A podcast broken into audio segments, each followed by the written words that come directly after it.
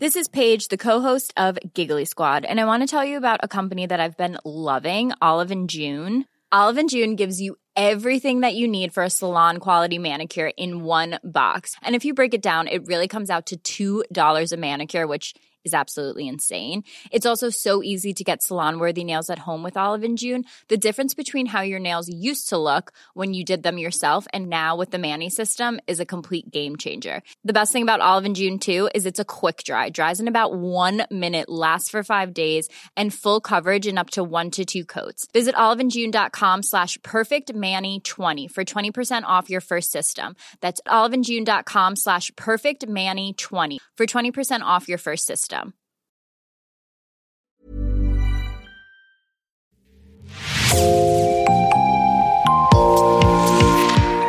Bonjour, c'est Jean Berthelot de Lagleté de l'équipe Podcasting. Bienvenue dans L'actu dans la poche, le podcast quotidien d'actualité du Grand Sud-Ouest, signé Podcasting. Podcasting, ce sont des entretiens avec des journalistes de la région, mais aussi des séries, des longs reportages et des interviews. L'épisode du jour de L'actu dans la poche vous est présenté par Gabriel Taïeb.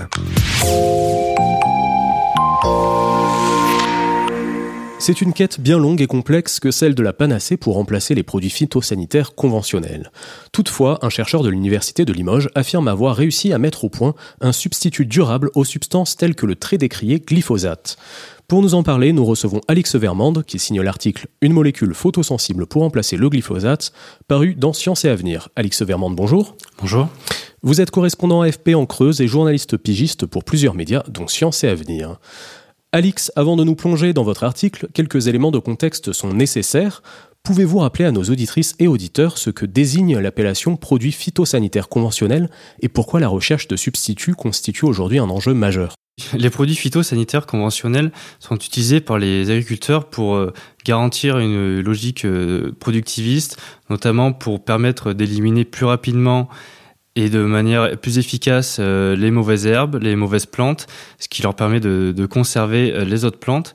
Mais il y a un enjeu bien délicat autour des produits phytosanitaires conventionnels, car ils sont connus notamment pour être toxiques pour la santé humaine, animale et environnementale. Et également, ils sont connus pour ne pas forcément faire la distinction entre les, les bonnes plantes et les mauvaises plantes, ce qui fait qu'il faut parfois appliquer d'autres produits sur les plantes que l'on veut conserver.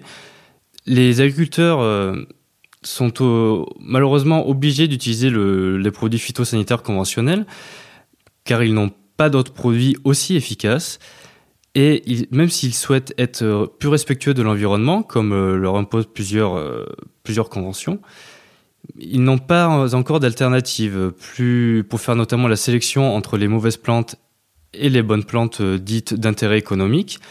Donc, ils, ne, ils sont eux aussi euh, en quête d'une alternative. Malheureusement, euh, le chemin est encore bien long et euh, le chercheur, un chercheur de Limoges pourrait avoir trouvé une solution, du moins créer l'espoir dans ce secteur. Au cœur de votre sujet se trouve un chercheur, Mohamed Issaoui. Qui est-il et avec quelle équipe travaille-t-il? Donc Mohamed Issaoui est un docteur en sciences agronomiques et écologiques qui travaille euh, dans le laboratoire LAPSIS de l'Université de, Limoges, en Haute-Vienne, et qui s'est euh, concentré sur la, recherche pour trouver un substitut aux produits phytosanitaires conventionnels comme le glyphosate. Il est donc à l'origine d'une découverte qui, selon ses propres mots, pourrait être une révolution dans le monde de l'agriculture. Quelle est cette trouvaille et pourquoi un tel engouement? Mohamed Issaoui euh, estime avoir trouvé un substitut aux produits phytosanitaires conventionnels comme le glyphosate en appliquant notamment une molécule euh, qu'on appelle une molécule photoactivable, c'est-à-dire qui s'applique à la lumière du soleil. Il a appliqué cette molécule sur des tomates et des plantes adventices, ces plantes adventices qu'on peut appeler mauvaises herbes, mauvaises plantes. Et il s'est rendu compte que l'efficacité euh, sur les tomates et ces plantes adventices n'était pas la même. Euh, les plantes adventices étaient détruites à l'application de cette molécule. Donc, il a estimé être en bonne voie pour trouver un, nouveau produit euh, phytosanitaire qui pouvait permettre de faire la sélection entre les plantes d'intérêt économique comme les tomates et les mauvaises plantes, plantes adventices. Parce qu'il faut savoir que le, glyphosate n'agit pas de façon euh, sélective sur les plantes. Et, ici également, ce qui est intéressant, c'est la dimension photoactivable, donc de, rester sur cette sur, cette boucle, on va dire, de, de l'environnement à l'environnement, donc euh, la dimension photoactivable, donc activée par le soleil, Et euh, Mohamed Issaoui euh, avance également que ces, molécules seraient biodégradables, donc qu'il n'y aurait plus aucune trace aussi bien à la surface que, dans le sous-sol, ce qui pourrait aussi être, selon lui, une, nouvelle façon d'appliquer des produits phytosanitaires, et évidemment en étant respectueux de, l'environnement et en n'ayant pas de conséquences sur la santé humaine, animale et environnementale. Actuellement, où en sont les recherches sur ces molécules et que sait-on de leurs effets réels? Alors, Mohamed Issaoui euh, y est allé étape par étape, bien sûr. Donc, il a commencé par faire euh, des tests euh, in vitro dans son laboratoire. Puis, il a appliqué cette, cette, molécule sur des petits plants, toujours dans son laboratoire. Donc, il y allait étape par étape pour savoir quel plan résistait plus que les autres, mieux que les autres. Depuis euh, septembre 2022, euh, ces, molécules photoactivables sont testées sur euh, des, champs, des champs où se trouvent des, cultures de plants de pommes de terre et de blé d'hiver, dans une vingtaine de parcelles de 100 mètres carrés situées dans 15 départements qui, ont, qui présentent des, des, climats différents. Et c'est vraiment une, une, étape cruciale parce que le, le changement d'échelle peut parfois constituer un réel obstacle. Mais Mohamed Issaoui euh, est très confiant par rapport à ces, ces, ces résultats qu'il devrait avoir euh, dans les prochaines semaines ou prochains mois.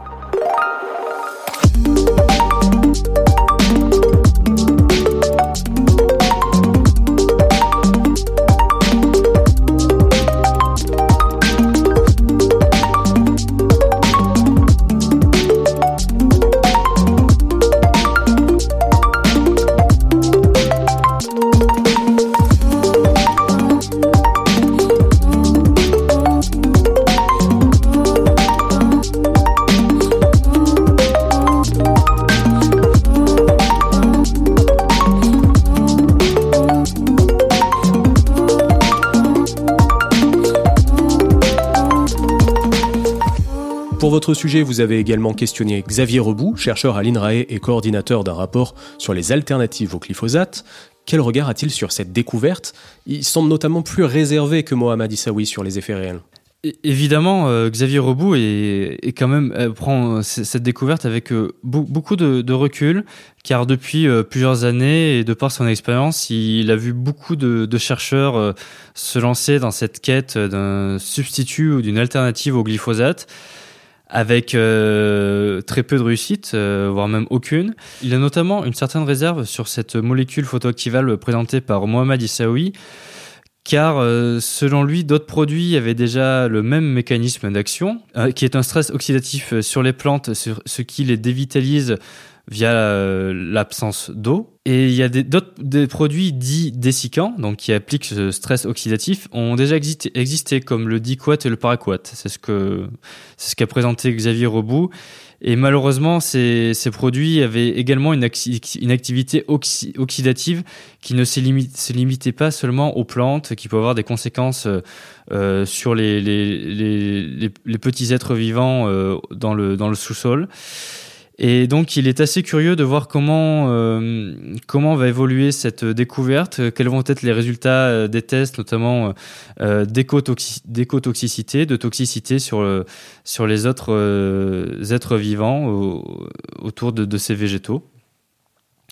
Et évidemment, Xavier Roubou se pose également la question du devenir de cette molécule dans l'environnement, même si, selon Mohamed Issaoui, cette molécule serait biodégradable il faut quand même beaucoup plus de, de, recherches et de résultats concrets avant de, de, confirmer cette hypothèse comme quoi le, la molécule photoactivable serait biodégradable en deux semaines, selon Mohamed Issaoui, euh, dans l'environnement. Si les premiers tests sont concluants, quelles sont les prochaines étapes? Une de vos sources vous a notamment indiqué qu'il ne faut pas espérer une commercialisation tout de suite, par exemple. Exactement, le chemin est encore long avant la commercialisation. Euh, Mohamed Issaoui table même sur au moins 10 ans. Euh, dans ces 10 ans, euh, il y aurait d'autres nombreux tests, de la même manière peut, qu'il peut y avoir des tests pour un médicament, notamment avec des laboratoires agréés qui sont supervisés par l'ANSES, qui est l'Agence nationale de sécurité sanitaire de l'alimentation, de l'environnement et du travail. Ces tests pourront permettre d'étudier la toxicité et l'écotoxicité de cette molécule et notamment de, des impacts qu'elle pourrait avoir sur les autres êtres vivants dans l'environnement. Comment ces recherches de substituts aux produits phytosanitaires conventionnels sont-elles reçues par les grands groupes qui disposent aujourd'hui des brevets pour les produits largement employés aujourd'hui dans les agricultures? Mohamed Issaoui euh, commence à avoir une certaine euh, renommée euh, à l'international, car notamment il a remporté le, prix Falling World Lab en novembre 2022, qui est un grand rassemblement scientifique et une très belle distinction internationale. Ce qui lui a notamment permis de, de jauger un peu les retours des grands groupes qui aussi ont un œil sur ce, sur ce type de, rassemblement scientifique. Euh, Mohamed Issaoui sait très bien que si sa, découverte franchit euh, une à une euh, les, différentes étapes, euh, un jour ou l'autre, il, il, risque d'être sollicité par, par des grands groupes qui, qui, qui proposent des produits phytosanitaires conventionnels. Ces grands groupes pourraient être amenés à lui proposer le rachat de, de, de son brevet. ça, il en, est pleinement conscient. Évidemment, nous n'en sommes pas encore là, mais euh, c'est quelque chose qui est euh, assez euh, répandu dans ce dans ce milieu et donc il évidemment c'est quelque chose qui qu'il anticipe et qu'il ne sera pas surpris de découvrir au moment venu. Mais qu'est-ce que signifierait un rachat de brevet Est-ce que ça signifie que le laboratoire s'emparait de cette découverte pour la commercialiser sous son nom? Ou est-ce que euh, c'est une façon au final de passer sous le tapis une alternative durable pour conserver des produits déjà présents sur le marché? Euh, Du propre aveu de Mohamed Issaoui, le, le, rachat de son brevet surtout pour éviter la, la, de, son produit. Euh, ce qui pourrait euh, éviter de faire de l'ombre aux produits phytosanitaires conventionnels. Euh, ça, il, Mohamed Issaoui en, en, est pleinement conscient et il le redoute, mais évidemment, s'il en arrive à, cette étape où il sera sollicité par par des grands groupes, c'est que son son projet sera en très bonne voie. donc, au final, il le redoute, mais il, est, il lui tarde presque d'en arriver à cette étape.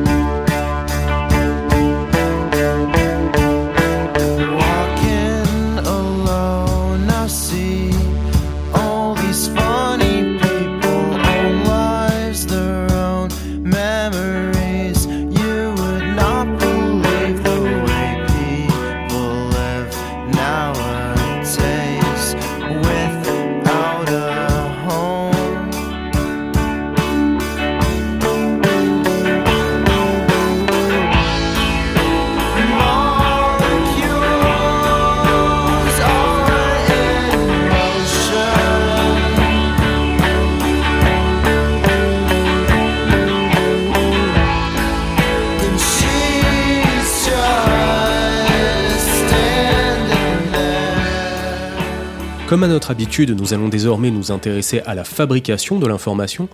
Comment, en tant que journaliste pour un média scientifique, vous vous assurez de la pertinence d'un tel sujet?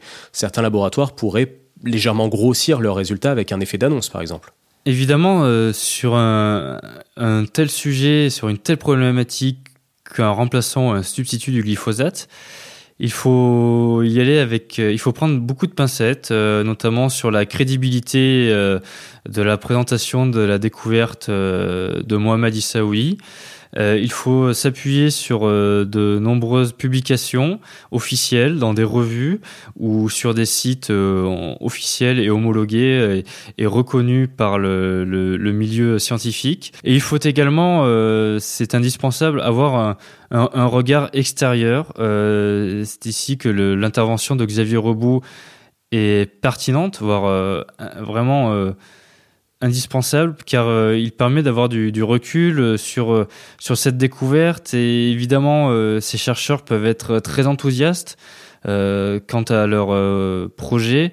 Et Xavier Rebout, alors sans évidemment jouer les, les, les rabat-joie, apporte une, une certaine expérience et une certaine objectivité qui permet aussi de, de présenter ce, cette quête d'un produit pour remplacer le glyphosate comme étant une, une, quête très longue et très périlleuse et qui a malheureusement découragé bon nombre de chercheurs. Donc ce sont des sujets qui demandent d'autant plus de vigilance sur la vérification des sources? Évidemment, comme tous les sujets traités par les, par les journalistes, il y a une vérification des sources, mais sur un sujet aussi technique et emblématique et symbolique et euh, polémique euh, que la recherche d'un remplaçant pour le glyphosate, il faut évidemment avancer des éléments concrets et vérifiés euh, et surtout qui ont été observés par, par des pairs, d'où l'intervention de, Xavier Robout qui qui, relativise euh, cette découverte et qui permet d'avoir, euh, qui permet, euh, je l'espère, au, lecteur de se faire son propre avis sur le sur la sur la question et et d'avoir tous les éléments pour pour se faire son propre avis. Alix Vermande, merci. Votre article Une molécule photosensible pour remplacer le glyphosate est à retrouver dans le numéro de mars de Science et Avenir, ainsi que sur le site internet du média. Merci Gabriel Taïeb, c'est la fin de cet épisode de podcasting, l'actu dans la poche. Merci d'avoir écouté, réalisation Olivier Duval, rédaction en chef Anne-Charlotte Delange, production Sophie Bougnot, Clara Echari, Myrène Garay-Cochea, Agathe Ternier, Inès Chiari, Raphaël Lardeur, Raphaël Orenbuch et Marion Ruot, coordination éditoriale et programmation musicale Gabriel Taïeb, iconographie Magali Marico. Retrouvez-nous chaque jour à 16h30 sur toutes les plateformes d'écoute. Podcasting, c'est l'actu dans la poche.